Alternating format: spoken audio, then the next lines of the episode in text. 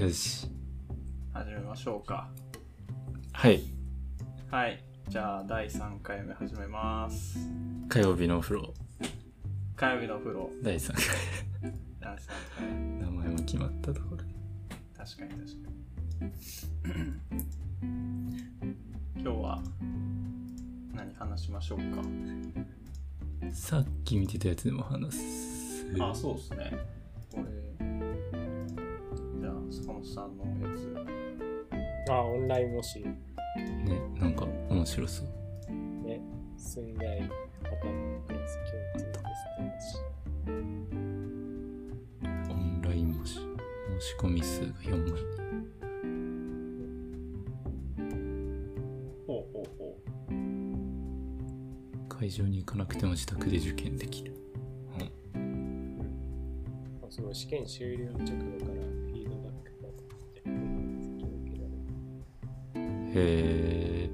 1ヶ月半後ぐらいの忘れた頃の楽しみみたいな感じじゃなくなる。あ、そうか。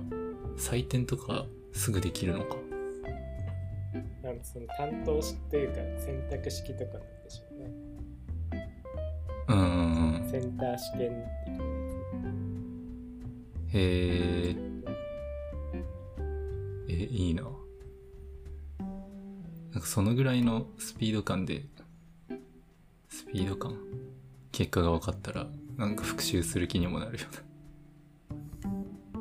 うん、まあ確かに。忘れた頃に言われたら、ああ、そっかそっか、みたいな。こんなこともあったな、みたいな。ああ、そういえば、みたいな。えー、申し込み数が増えたんですかね。普通の会場でやるやつよりか。ああ、なんかそういうことなのか模試とかってあれなんで、なんか休みの日とかに、なんか学校行って受けなきゃいけないとか、ちょっと遠く行って受けなきゃいけないとか、めんどくさかったりするから、うん。そういうのも考える。確かに。本番どうなるかみたいなのちょっと気になるけど。ね、ななんんか。話してないんですけど、そこら辺どうなんですかね。ね、未定なんだろうけど。オンラインでこういうのやるとその接続切れとかたまにあったりするんであでも本番でやられるとちょっとどうしようもない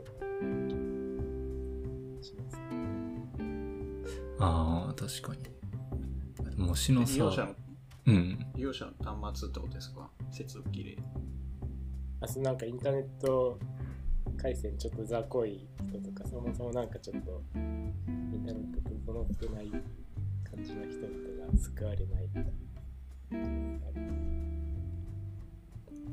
デジタル格差が出ちゃいますね。どうなんだろうね。うんうん。最後に submit するときだけ繋がってればいけるとかそういう 最悪。雑に作ったらなんかそんな感じになりそう。なるほど。へえまあ模試だったら全然オンラインでもいい。いいよな。なんか。そうっすね。模試ぐらい、うん。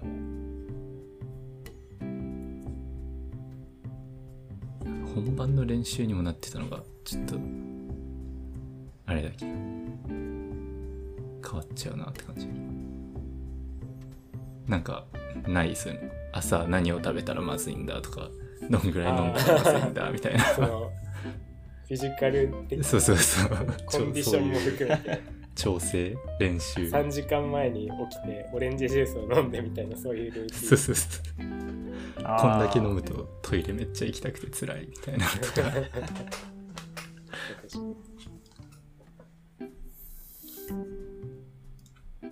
うーん。いろいろ業界も変わってるんだなって感じ。面白いですね。なんかこの頭ってやつはなんかあれらしいです。AI 学習システムとかいうみたいな。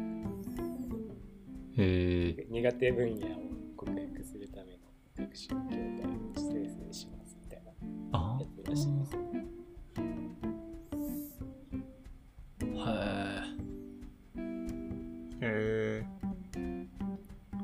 そうじゃん面白い。なんか、チューター的な感じで、自分用にものを作る。なんか、選ぶ。うんい。や今になったらなるほどんか楽しそうだけど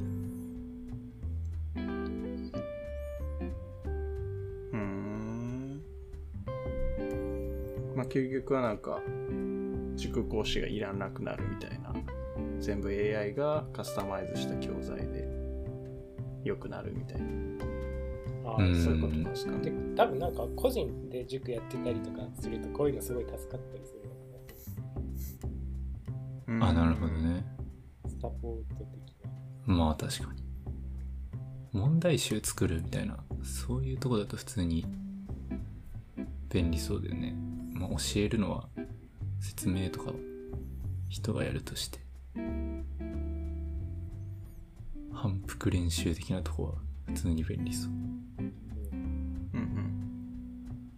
うん。はい このこれなテッククランチなんか下の方の広告がめっちゃ金の話してる 広告出てる。僕、広告ブロックしてるから。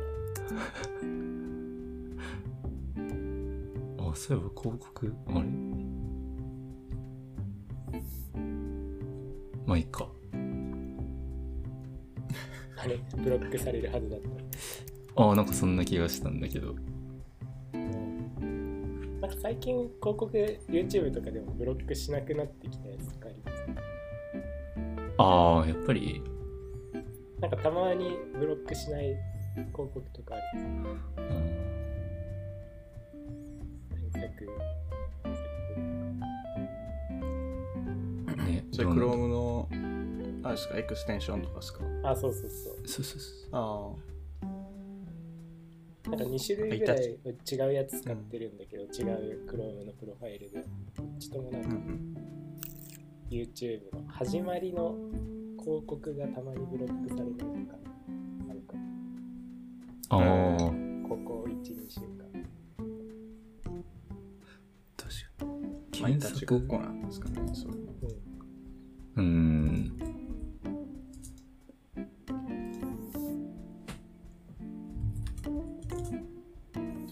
確かに広告周りはすごいなんか変わりそうっすね今後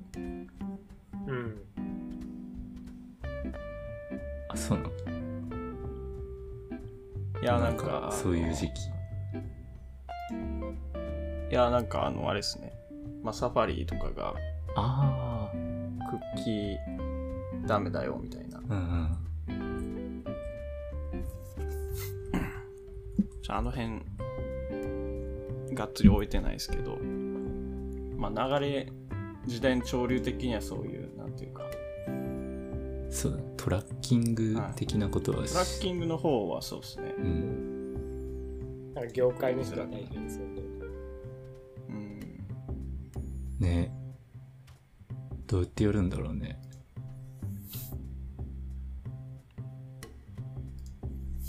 そうっすよね。できないもんはできないもんな。なんか。どうやってやるんだろうね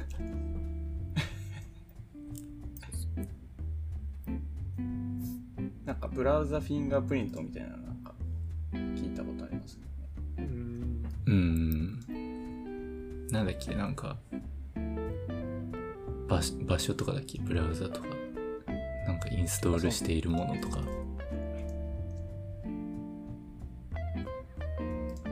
まあそうっす。それでだからそのはい。そうですそうです。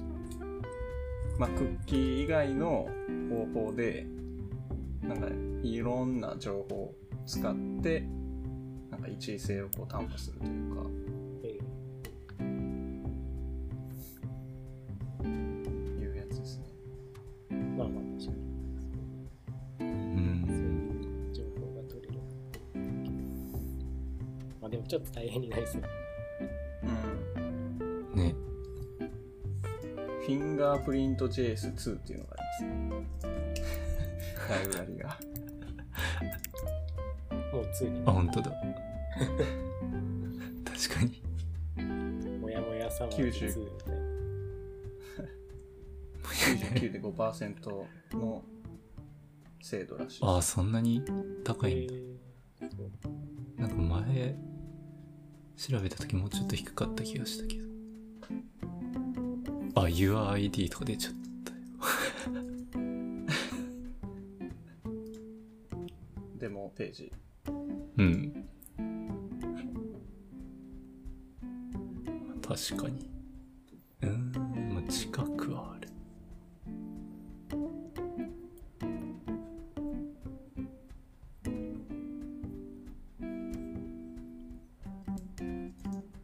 へえ。こんなお手軽に使えるのか。まあなんかさっきの広告ブロックの話とはちょっとまた別かもしれないですけど、まあトラッキングの方はなんかいろいろありますね、最近。うん。なんかそんなに調べなくなっちゃったけどな、自分も最近。うん、iOS14 でもまた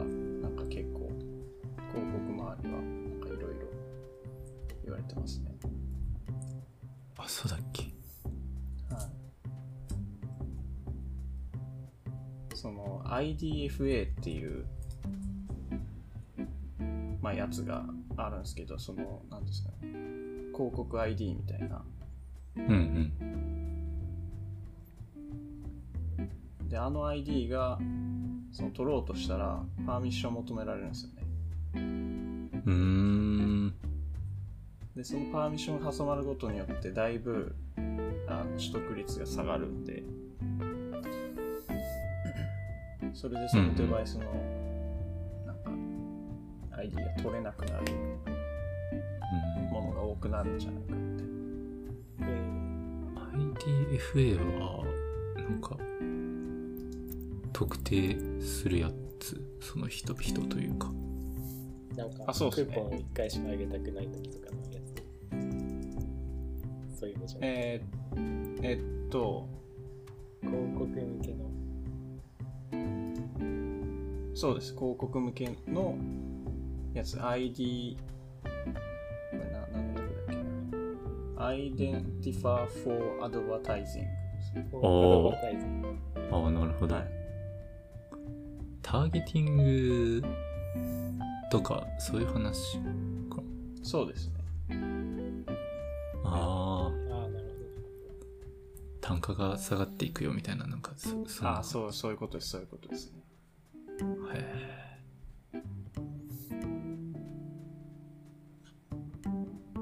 の人を捉えにくくなるんで、え。うん。まあねまあ、その人にとって、なんか、クリックしそうな、コンバージョンにつながりそうな広告を選びにくくなるっていううん。やつですね。はあ。はあ。なんかそういうの、やっぱ効果あるん、あるんだな。なんか、ありそうな気、正直あんましないんだけど。なんか、興味ある広告ってな、何みたいな感じにならない？あなんかそのリタゲみたいな感じなんですか？ね一回なんか Amazon あー。のこの商品見た人はそれをなんか出したらこう購買率が上がるあーあー、あるか。効果あるか。なんかたまにないですか？なんかこれ見ちゃったらもうずっと広告で同じの出てくるんで、あるあるある。まあ、なんかそういうのがなくなるっていうなんか、就活系とか。うん 就活系今出てくるんですか？転、転職？転職？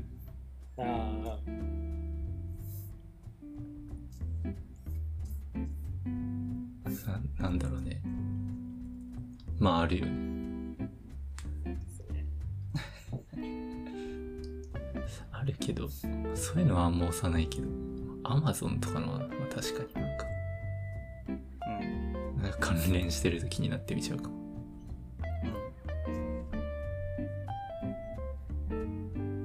うーん。ユまあ、ーザどんどんーとしてはなんかそうね。いう、そうっすね。ユーザーがこう捉えにくくなるっていう、うん。事業者側からは。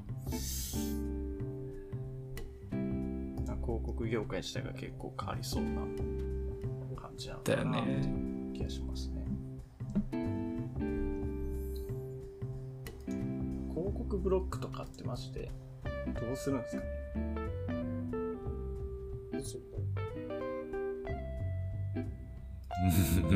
すらも対応できてないような気がす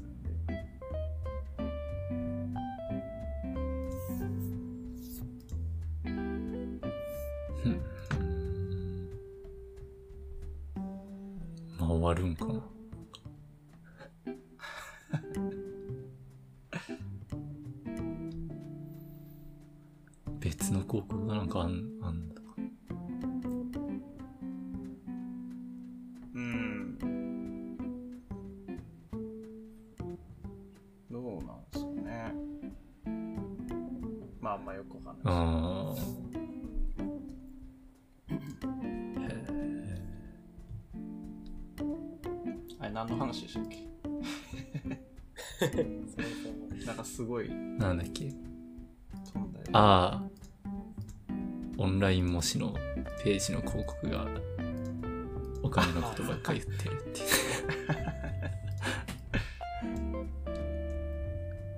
なるほど。次のネタでもいきますか。そうっすね。ああそうだ。作業環境のやつはあ、作業環境のやつですあね。まあこれ、そうっすね。あのまあき昨日っていうかまあ今日っすね。今日の朝の6時ぐらいに書き終わったんですけど、まだ3時間ぐらいしか寝てないんですけど。まあそうっすね。なんか、リモート環境の、あ、リモート作業環境をちょっと書いてまとめた記事を書いたんですけど、まあなんか、あそうですね。うんいろいろ、まあだから2月ぐらいからリモート始まって、もう5ヶ月ですけど、まあ僕は、なんていうか、あ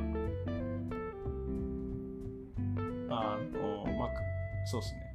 家でも、まあ仕事みたいな感じなことをしてたんで、まあもともとリモート環境、リモートの、まあ、あの、始まる前から、まあ結構整ってはいたっていう感じですかね。このコンテストああとまあ。あ、まあ。そうなんだ。椅子とか。か、はい。前からあったのか。そうですね。あ電動昇降デスクもあったし、ーあそうなんだ、まあ、はい、iMac もディスプレイも2台ついてて、だから、リモート始まってから変わったのは、えっと、この LG の34インチウルトラワイドを取り付けたこと、あディスプレイ？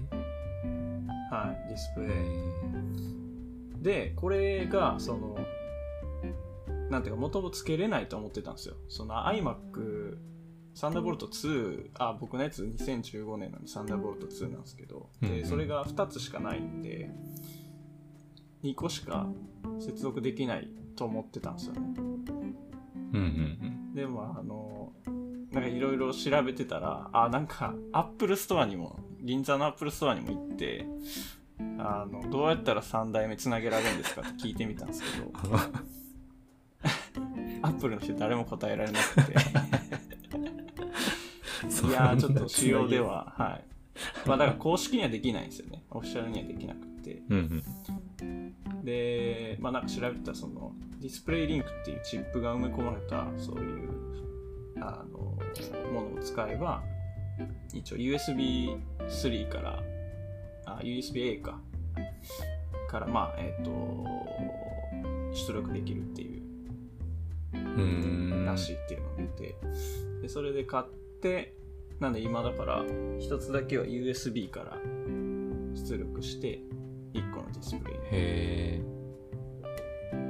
出してて、で、これでまあ iMac 含めて4台、4画面で、まあ、作業できるようにしたっていうところすごいよね。ですね。これなんか GPU 的にもう1台増やすとかはちょっと厳しいんかなって思ってて、まあ物理的に USB ポートまた空いてるんですけど、あ。はいはいもうはい1。個ぐらいいっちゃうとちょっと表示されないんじゃないかなっていう気もちょっとしてはいるんですああ。Mac のスペックを上げないと。スペック的にもう吐き出せないかなっていうへ出力できないかなまあそうなったらあの eGPU を買えばいいんですけどえ。Mac の eGPU あの外付け GPU ですねああ。そういうことか。はいはいはい。はい Mac のやつがあるんですよ Blackmagicだっけな、 Blackmagic。あ、これか。あだからこれを買おうかすごい迷ったんですけど すご。でか。これ安いのでもこれは税別で8万だからだから10万ぐらいするんですよね。うんうんうん。ふいやんなんでそうっすね。ディスプレイやっぱあった方がいいのか。うーん。いややっぱ僕は欲しくなりましたね。ええであの会社でそのウルトラワイド使ってるんですよ LG の曲面ディスプレイの方をに。え？へえ。それがそれがもうめっちゃ使いたくて入れたっていうのもありますね局面。あの LG のやつです34インチのあ、これか。ですけどはいあこれ僕の家のやつは違いますねこれは曲面じゃないですねうん。あ、今ね、アマゾンで見つけた。あ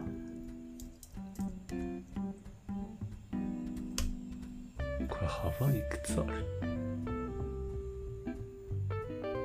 あ幅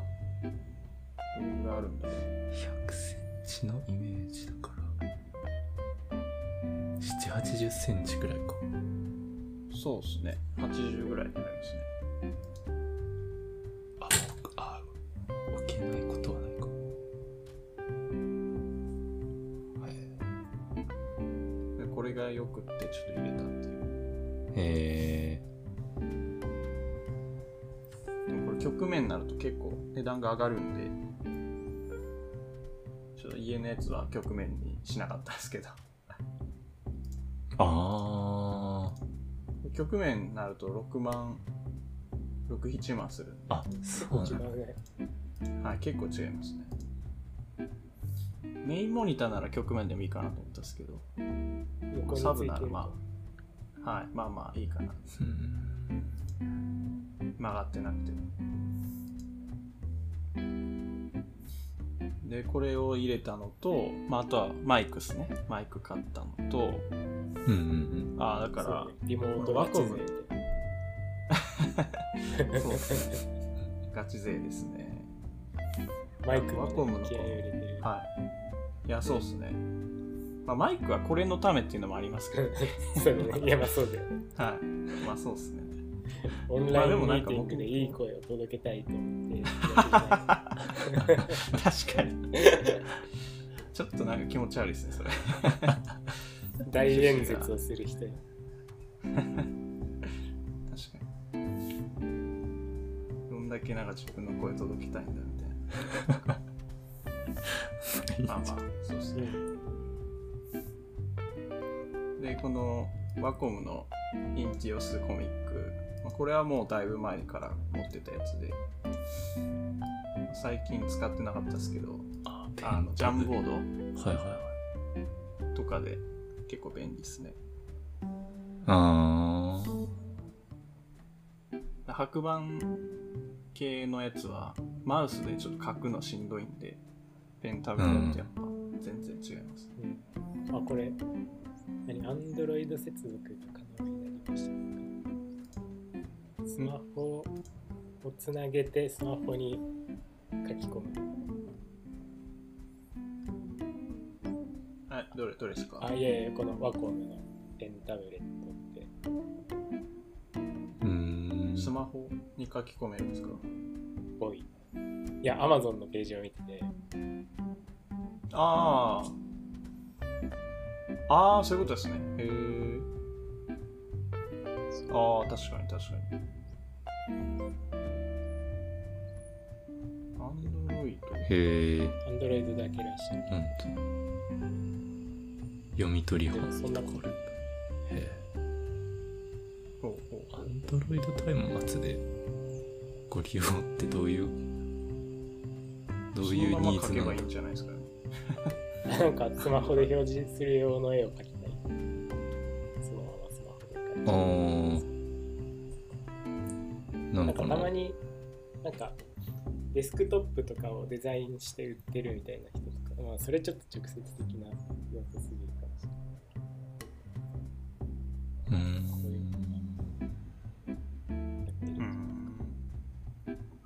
まあでもこれ、ワイヤレスなのすごいいいなと思いますね、今のやつは。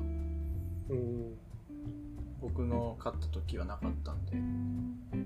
へえなんか。いろいろ装備品を強化していくと、ワイヤーでね、ケーブルめっちゃ増える。そうなんですよね。どうしようか、これぐらい増える。そうなんですよね。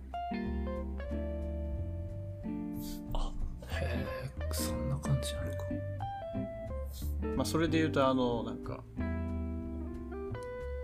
ケーブルホルダーみたいなのもありますけどね。うん。あ何？カチッとして、なんか箱みたいに作るいや、なんか、これな、ケーブルホルダー。僕の持ってるやつは、ですね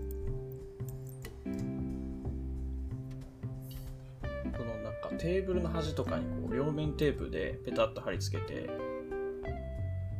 で、これ4つぐらいこの、あなんていうんですか、ーや山があって、で、そこにこう、カポッとこう、ケーブルを通せるんですよね。えー、あー、これいいね、知らなかった。はい。で、これを、まあ、なんかテーブルの端っこに置いて、で、なんか、その先端部分というか、イヤホンジャックの先端とか、USB の先端とかをこっち向けにひょこっと出して置いとくみたいな。うーん。で、なんか自分の携帯充電したかったらギューって引っ張ってきて、うんうんつけるみたいな。うん。へえ。おー、こ確かに。れ結構すっきりしますね。うん、シンプルだけど、うん。役に立ちそう。ざ 在庫切れなんだけど。嘘 でもこれちょっと頑張ったらあのパンの止めるやつとかでもそう 食パンの確かに。あれ、名前何でしたっけ？わかんないあの富山でいっぱい作ってるやつだっけあれ、名前あるのか？バッククロージャーですね。ブクロージャーバッククロージャー。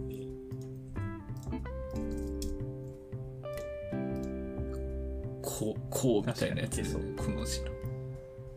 はああ、これこれ。食パンとあかあ、これね。い、あ、でも世界的にはブレッドクリップというなより長い一般的です。へえ。あ、バッククロージャーっていう会社が作ってるから、まあそうあなるほどう。ん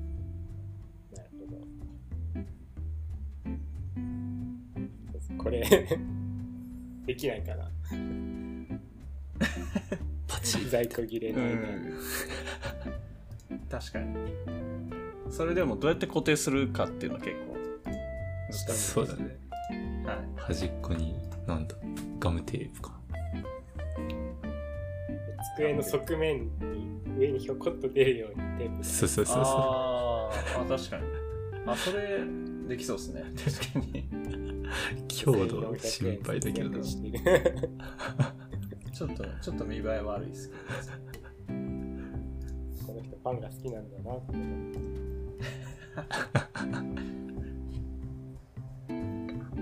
パンよ4つ買わないとできないですよね。1ヶ月ぐらいかかる1ヶ月ぐらいかかります。それまで入荷してそうです。確かに。まあそうですね。とか、だからまああれですね、リモート始まってから買ったのって、だからディスプレイとマイクと、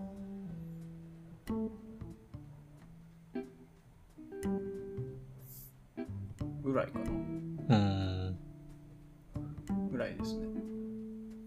証拠ですかやっぱり、なんか良さそうだよね。昇降デスク、そうっすね。個買っちゃったんですけどね。右のボタンがついてるところで123あ、そうです、そうです。123あと入ってるメモリーと A はクリアみたいメモリーがあるな。あ、なんか、ここで止めるみたいなえっ、と、この1、2、3に記憶して置いとけるんですよね。123はなんか、スロットなんだ、スロット体重計のなんか設定みたいなんで、1、2、3みたいな、あると思いますけど。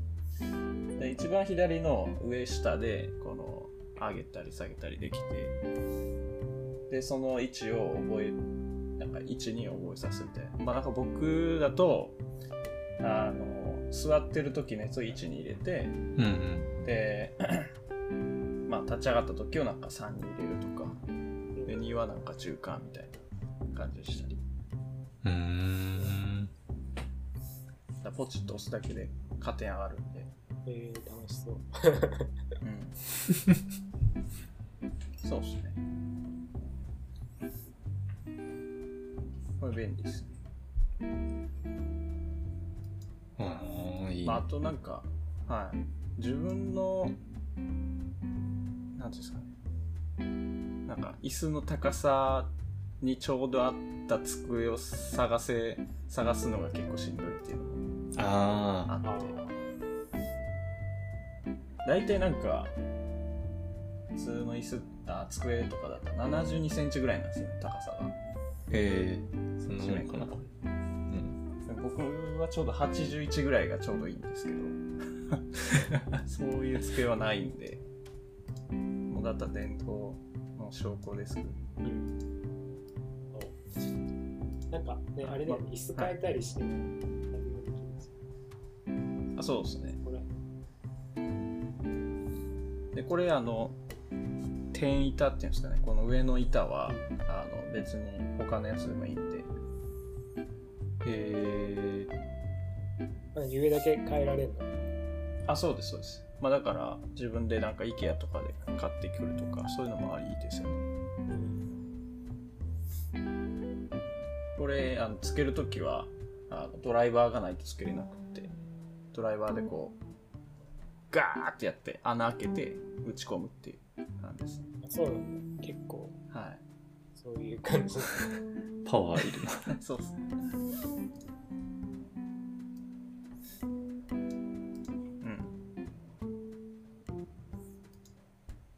まあそんな感じですね。えー、なるほど。うん。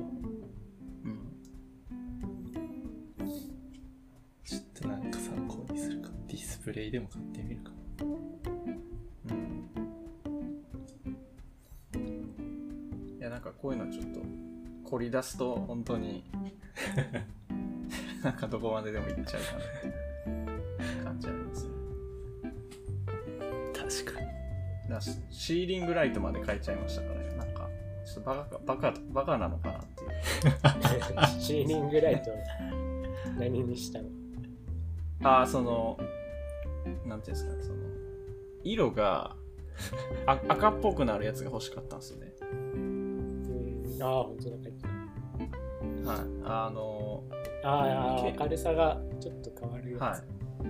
そうそう。なるほどなんか元々のやつなんか安っぽい2、3000円のやつで、あの、本当に真っ白のうん。蛍光色とあと豆電球しかなかったんですけどなんかこうグラデーションつけたくってなんか夜の7時ぐらいになるとちょっとずつこう暗くなるみたいな。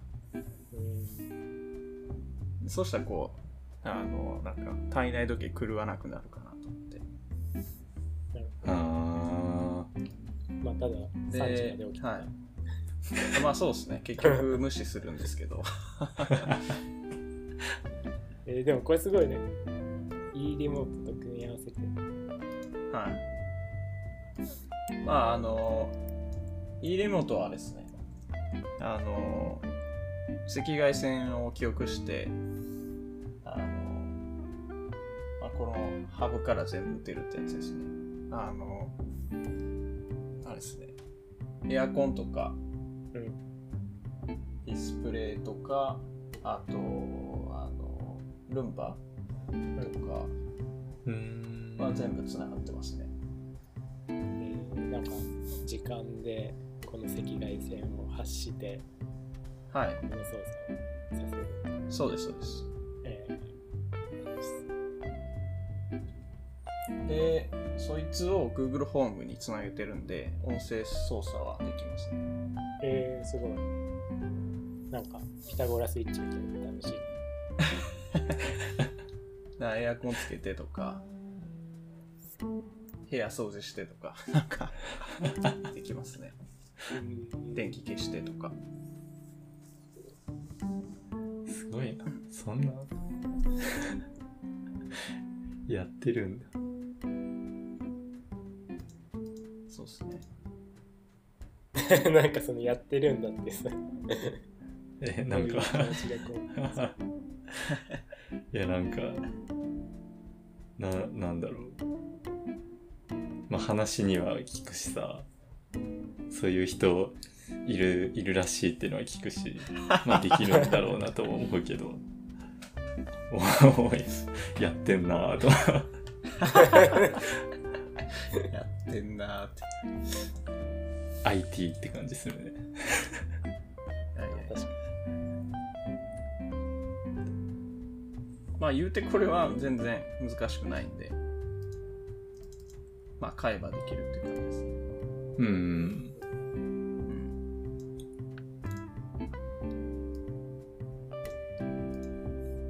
うんあとフェイクグリーンを貼って。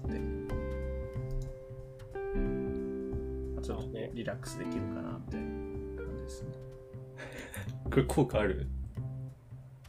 いやーわかんないっす。わかんないけど。まあな感じか。気休め。でも殺風景な感じではないよ。ね。確かに。まあそうっすね。なんかパッと見はなんかいい感じですね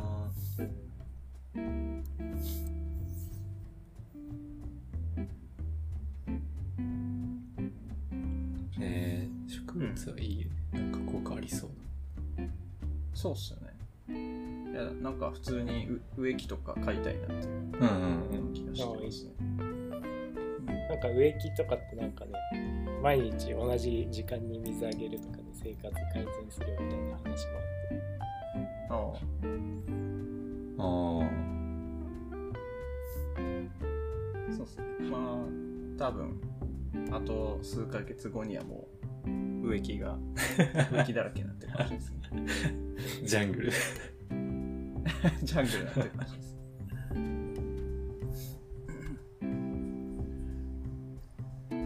うん。いやいやまあそうっすね。じゃあ。まあこれはちょっと日々アップデートしていきますっていう感じです。楽しみにしてます。はい。あとそうっすね。いいっすか？設計の話にしたいそう設計の話をちょっとしてみたくてさ、お。設計っていうかまあなんか 設計ができるとかさなんかアーキテクチャ理解してるとか考えられるみたいななんかそういう表現ってあるじゃない？はい。でなんかうわ雨が急急に降ってきた。でそういうな。んかこう表なんなんだろうその設計とかってなった時にさ一体な何が含まれるんだろうみたいな。何ができるできないでこうなんだ設計できる人まあできない人みたいのを見分けるんだろうなみたいなのとか。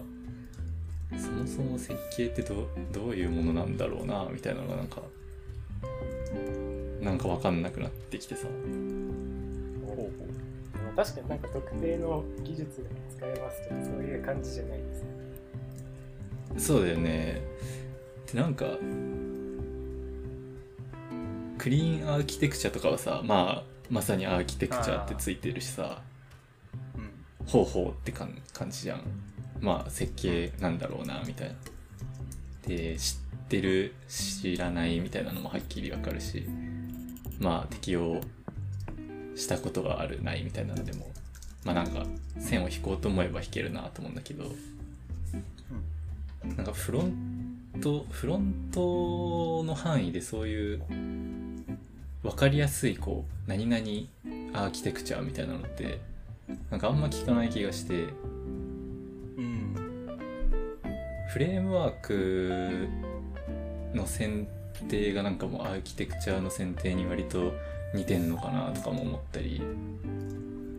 うん。そうそうなんかその辺設計設計っぽい設計って何があるんだろうっていうのがちょっとねなんか気になってるんだよねはあ。深いっすね普段などうやどうやってコード書いてる？な何？どうやって何に？椅子に座って。何に気をつけてか書いてる？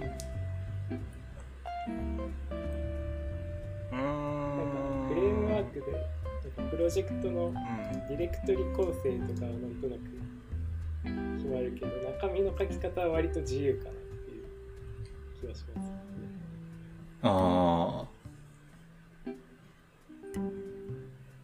まあある程度決まる設計。あそのな。んかディレクトリディレクトリ？ああでもまあそこもかな。なんかそそれを悶々とさこう考えてたんだけどまあなんか切り分けみたいなものじゃんなんか設計って、だからフロントで言うとなんかそのコンポーネントどう分けますかみたいなのがまあ一つ設計の観点かなとか。ああとそのコンポーネント、うん、見た目とそのデータフローの分離どう分けるかみたいなのもなんか設計っぽいよなとかであとはその分けたデータ自体をどう管理するかみたいなのもあるよなとか思って。あそうですね。なんかこれっていう設計ってなないよね。今だったらこれをうん。勉強しておけばまあとりあえず大丈夫みたいなフロントうん。でいうとなんかそんな聞かない気がします。そうだよね。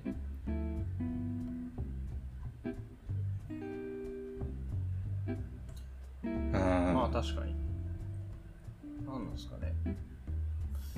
いやななんかみんななんとなくやってる風なことはあるけど、うんうんうん。そうだよねこれからなんか来るのかな？なんかこれっていう方針をさこうななんだろう。有名だからこれみたいな。なんかとりあえず決めるみたいなのできなくて。設計方針みたいな自分たちでこうなんだ手で書いていく。ゼロ、うん、模索していく。必要がどうしてもある。んるのでしょうか？ってなんでしょうか？あるのでしょうか？私たち。だからもうなんか知らない人と一からプロジェクトやりますとかだったらちょっとめんどくさサイああそうそう。でもどうどうやんだろうなって。設計って何なんだろうなって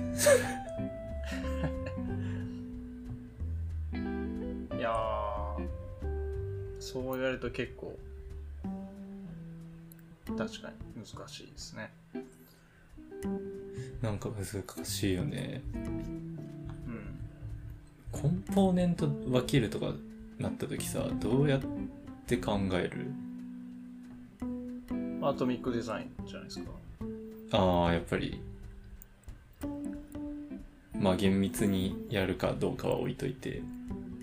うん。アトミックデザイン的な観点だよねやっぱ。うん。そういうとこなのかな。アトミックデザインみたいな観点でコンポーネント自体切ったりとか。まあプレゼンテーショナルコンポーネントとコンテナコンポーネントみたいな。なんかああいうので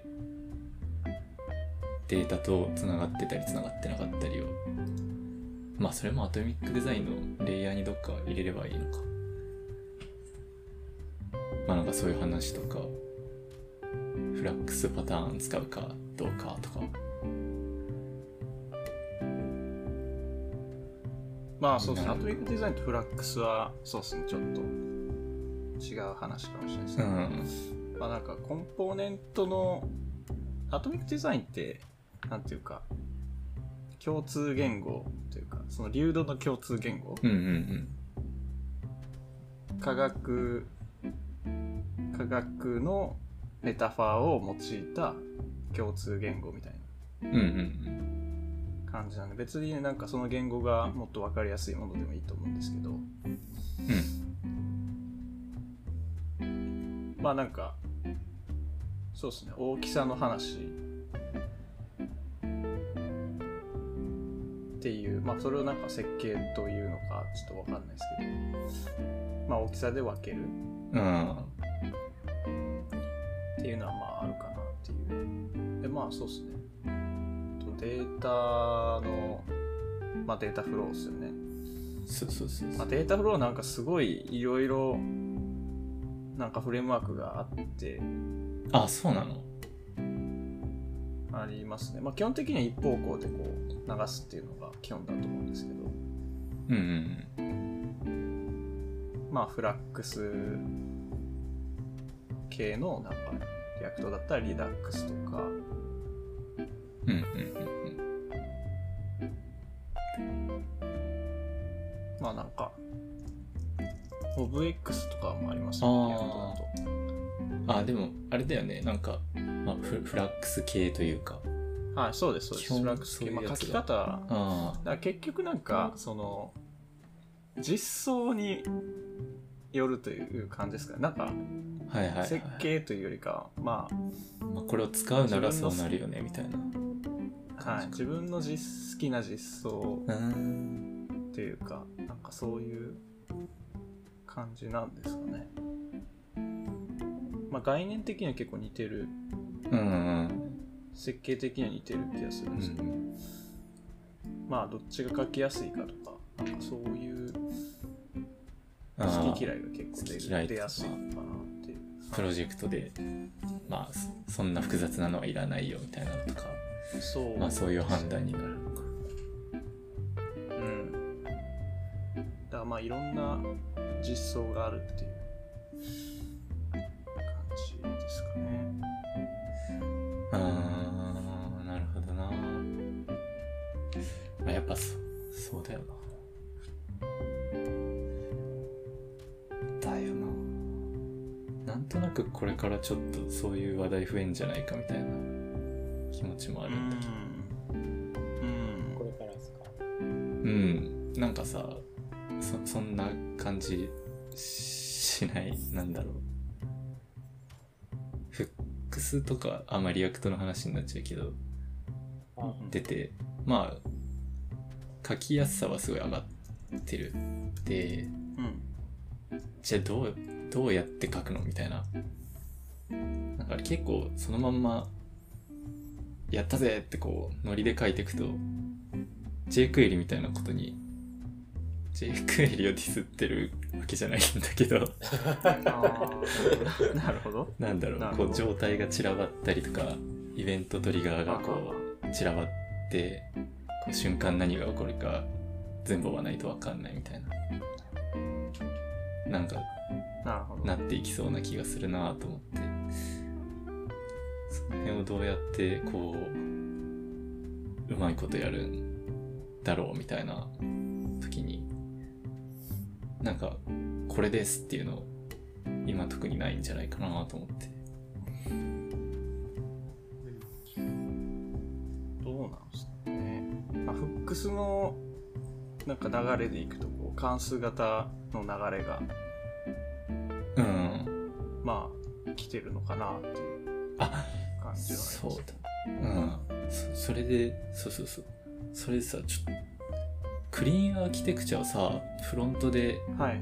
やるみたいなのもたまになんか聞いたりするんだけあどさりますね。あれってさ本当でやるんですか？あそうなんか結局モモデルエンティティ作ってユースケース作ってみたいなでなんか下の下で使うものを外から注入できるようにしてみたいな、はい。うん。まあ、ことをやる。でそのその時にさクラスを使うよね。あれって必ずそうじゃなくてもいいのか。なんかクラス相当のものを使う。あそうそうそう。インターフェースとその実タイプス装クリプトですか？タイプスクリプトの話ですか？あーあまあそうそうだねそうだね。うん。みたいな感じになるじゃない？でなんかそこのクラス？はいはいはい。クラスなんちゃらうん。 extend exten implement なんちゃらみたいな。まあまあ、はいはい。なんかそのはい。形がさこうなんとなく React とかやってるとクラスって書きたくないなみたいな気持ちが漠然とあるんだけどさそんなことない。まあでも、なんか、それは、あれじゃないですか。レイヤーが別。うん。そうですね。その、あの、フックスの中で使ううんものっていうか、なんか、まあ、 React、まあ Hook、完全に Hooks にしたら全部、あの、 function になりますけど、うん。うんクラス、コンポーネントじゃなくて、なんか、えっ、と、 React .FC うんうんの型になる。うんまあ、まあでもその中でこう、なんか API から取ってきたデータ、なんか get users みたいな関数、まあ、あの、まあそれを、まあ、例えばフックスで、なんかラップしてやると use users みたいなはい多分関数になって、で、帰ってきたやつがなんかクラス、ユーザークラスの配列みたいな。で、そのユーザークラスっていうのはそのエンティティフォルダに入ってるなんかユーザーっていうクラスみうんうん。たいな。だからなんかそれはなんか、っていうかまあ変ではないか。型を。うん。あ、そうですね。そのユーザー .name とか、ユーザーなんかフォンとか、E メールとか、なんかそういうのに安全にアクセスできるようになるっていう良さはあると思うんで、まあなんか全然ありかなっていう気がします。ああなるほどね。うん。まあそうか。なるほどなるほど、うん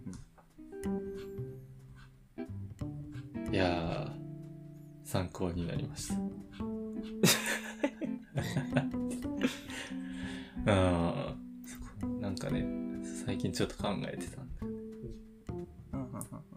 わかんないな。うーんそうなんか探すとねサンプル出てきたりこうやって書くと良いですよみたいななんか記事書いてくれてる人いたり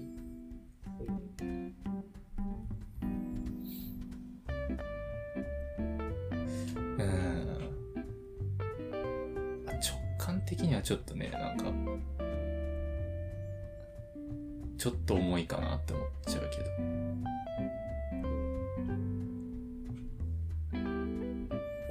ロジェクトの最初からやってると1回しか使わないものを切り出してなんか無意味な作業して気持ちになりますかああ、そうかも。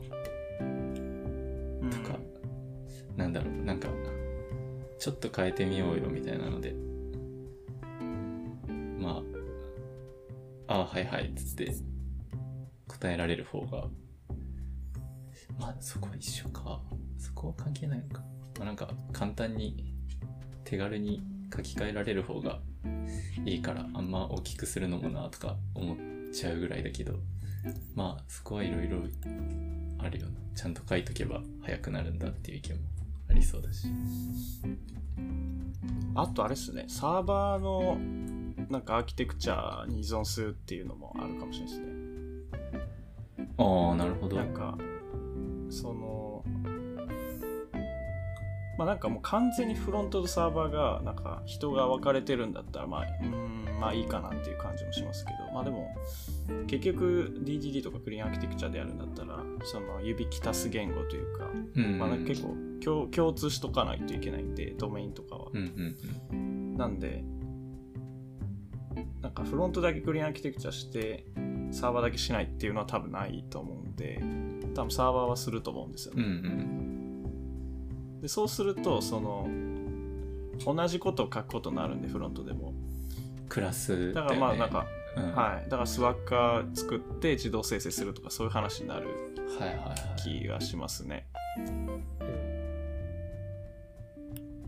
だからサーバーで書いたことをなんかそのまま持ってくればいいんで、うんうんみたいな。で、まあ、あとなんか React とか、まあ、フレームワークとか、なんかそういう、外からこう、なんていうか、攻めていくと、なんかほとんど8、9割ぐらいはなんか固まりそうな。うん。うん。で、残りの、はい、フロント、スペシフィックなことだけなんかちょっと、なんかオリジナルのアーキテクチャ入れてみる。まあ、例えばあのアトミックデザインとか、なんかそういうので、ディレクトリ切るとか、なんかそういう、付け足しでこうやる感じとかのイメージうん。ですね、なんか僕は。うんああ、なるほどね。ああ、わかりやすいかも。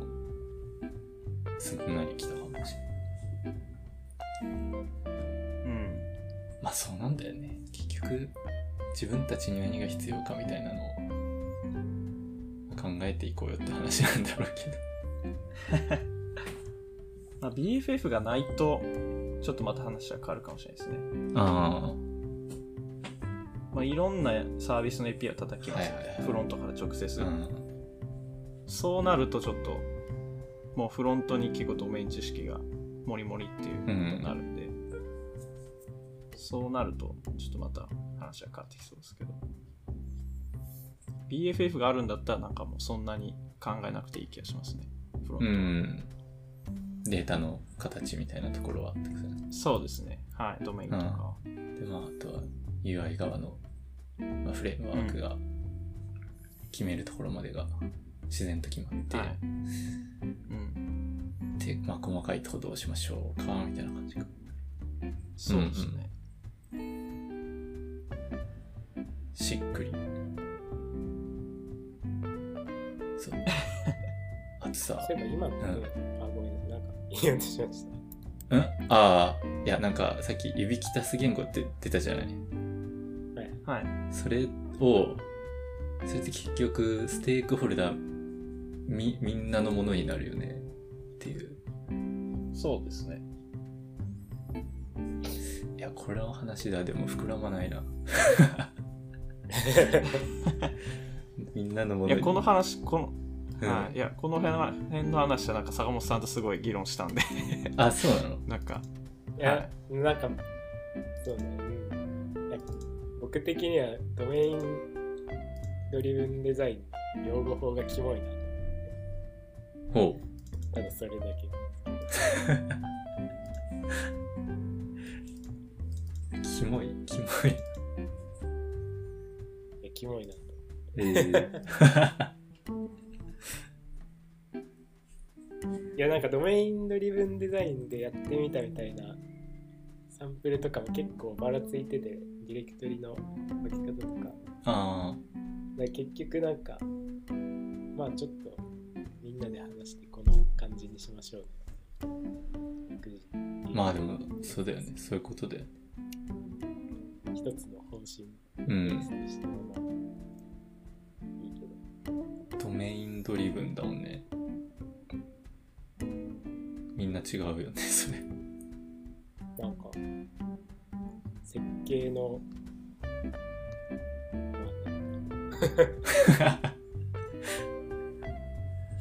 えー、すフロントとバックのなんか連携みたいなのはまあツールとかも使えるし、まあ認識も揃えやすい、その知識とか似てるし、けどまあ周りの人はく大変だよなみたいな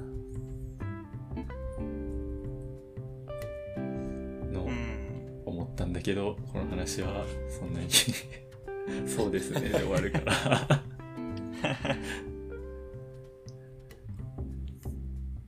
うーん。なるほどね。いやー、ありがとう、ありがとい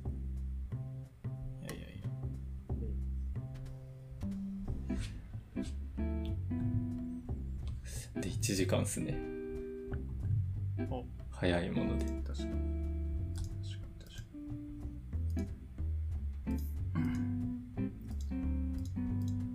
に。フロント系はそんな感じですか？うんうん今な、なんて？あ、フロント系のなんか話とかは。そそんな感じですかね。そうだね。そうだね。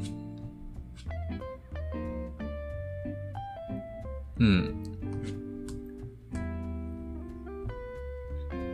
坂本さんのうん。やつはなんか話すとこないですか？これ、記事。いや大丈夫、大丈夫ですか？あー、このフォームのやつ面白かったね。この、レビレビューだっけ？なんだっけ？フィードバックしましたみたいなやつ。ああ乃木動画のやつああ、そうそうそう。ああはいはいはいはい。これは、ログイン。いや、そうっすね。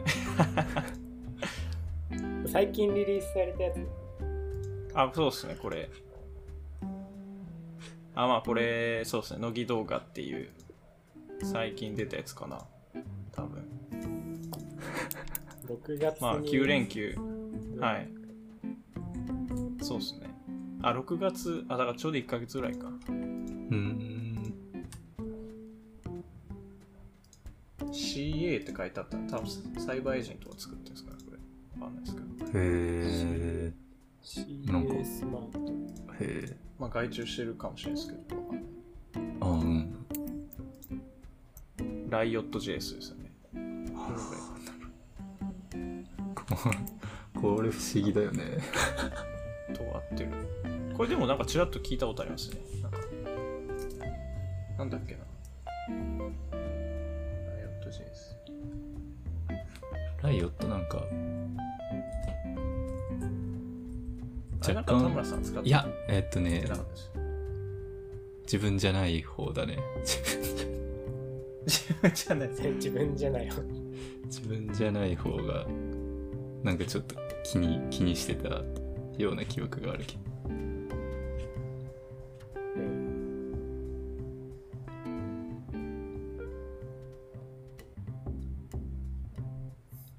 なんか、そうっすよね。なんかライトなフレームワークって感じなんですよね。うーん。なんだろうね。ちょっと中身全然わかんない。コンポーネントっぽいはいはいはい。感じですよ。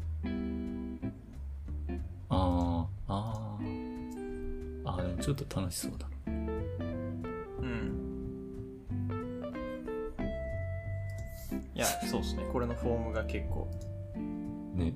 セマンティックじゃなくて、イライラしたっていう話ですね。フォーム要素いっぱい問い合わ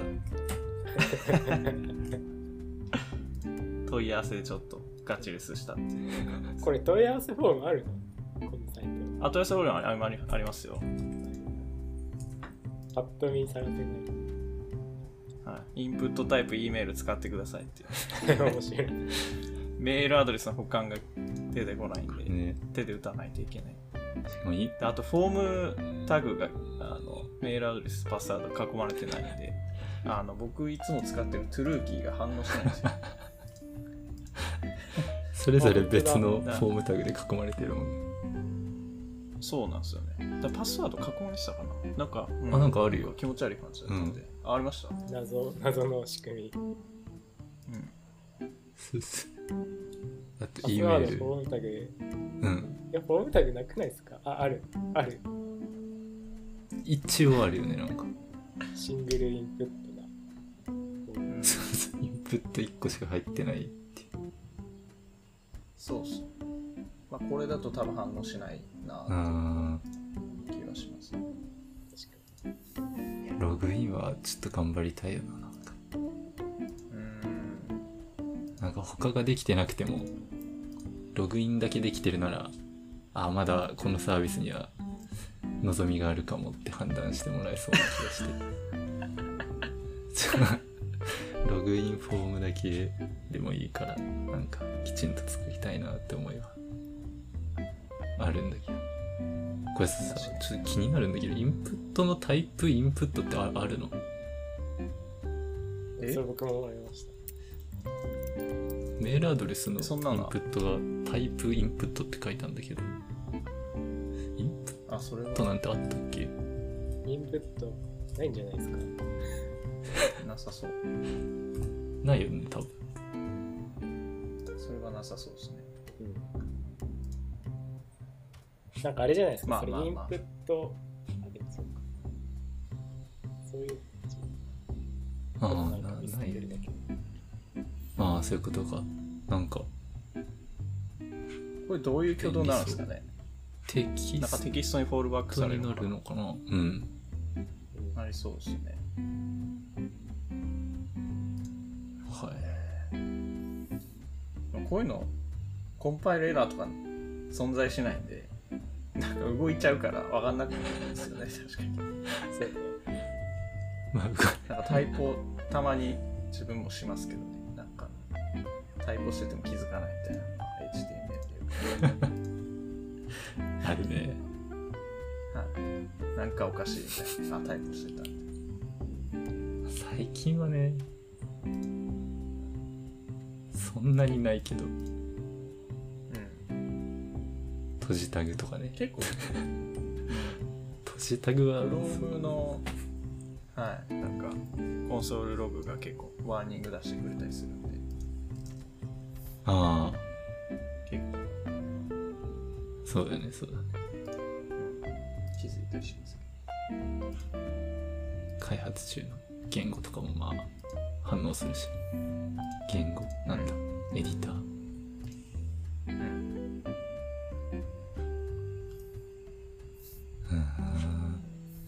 うんまあそうっすね。なんで、先週、あの、田村さんが共有してはいはいはいのウェブデブのサインのやつねやつが、はい、ここでいい感じですね。言い切った啓蒙活動。あ、これあれなんだね。お問い合わせ時のお願いでできる限り詳しくご説明くださいって